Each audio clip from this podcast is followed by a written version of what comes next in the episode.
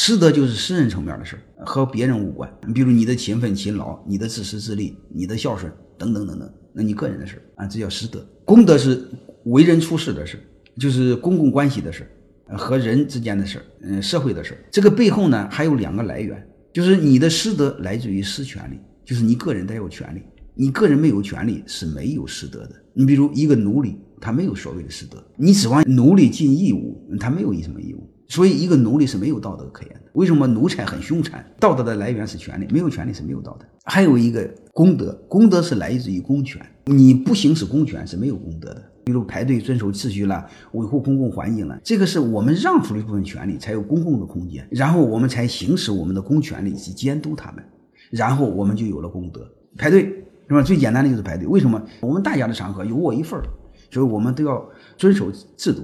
哎，这叫公德。你监督大家，这就叫公权力，因为这是你的权利。权利范围内呢，师德就是属于个人的事别人无权干涉。你比如是不是孝顺你爹了，那是你的事这方面的事，我建议我们少那个指责别人。有一句话，我认为说的很对：未经他人苦，莫劝他人善。你若经我苦，未必有我善。所以个人层面的事，我们少指责别人，少要求别人。有些公司还专门要求员工必须孝顺父母，人家自己的爹都不知道怎么孝顺，还用你管吗？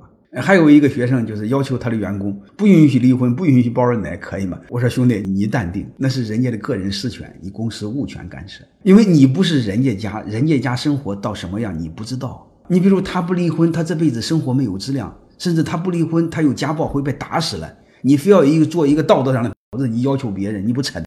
那是师德的事。再就是公德，公德那是我们每一个人事，一定要监督。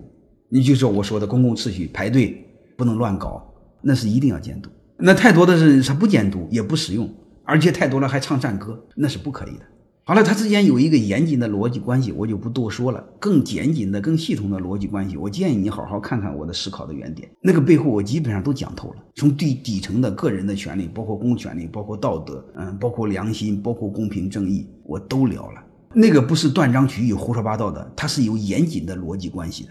你把这一定要搞明白，那个边界一定要非常清晰。你看这动物们这方面非常清晰。你看那个所有的动物们，它都知道用撒尿来圈自己的领地，那你是不能动的。你要到它的领地范围内，它会和你拼命的。那就是基本的本能，保护自己的私权利的边界。那个权利的边界就是我生命的边界，也是我利益的边界。